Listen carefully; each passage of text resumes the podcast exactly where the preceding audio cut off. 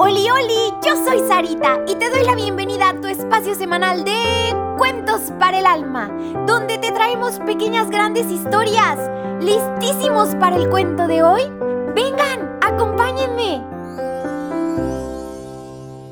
La puerta del corazón. Hace algún tiempo, no muy lejano, en un lugar llamado Elotiland, hubo un hombre que había pintado un bonito, bonitísimo cuadro. El día de la presentación al público asistieron las autoridades locales, fotógrafos, periodistas, mucha gente importante, mucha gente viajó de lejos, mucha gente que estaba cerca, pero el chiste es que estaba repleto el evento, pues se trataba de un famoso, famosísimo pintor y reconocido artista. Llegado el momento, se tiró el pañuelo que revelaba el cuadro. Hubo un caluroso, calurosísimo aplauso.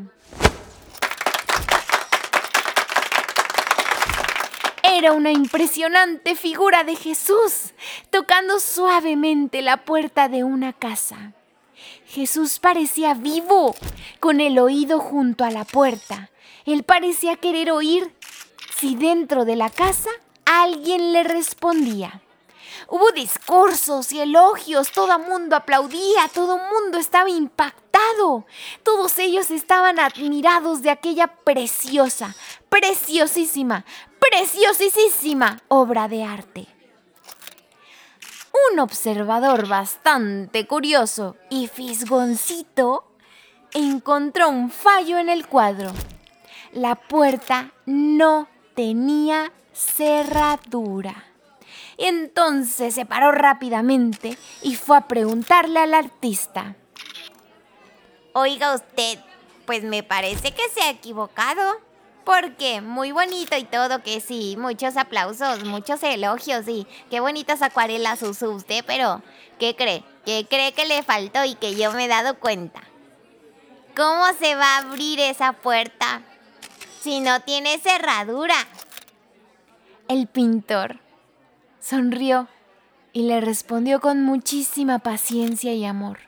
Esto no tiene cerradura, porque es la puerta del corazón del hombre.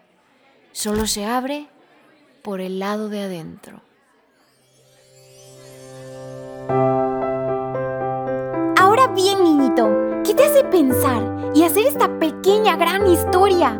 ¿A poco no nos deja muchísimo para reflexionar? Pero sobre todo lo que nos mueve a actuar.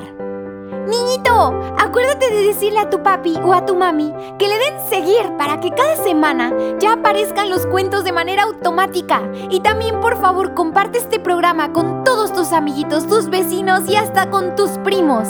Te espero la próxima semana con un nuevo cuento. Que Dios te bendiga muchísimo.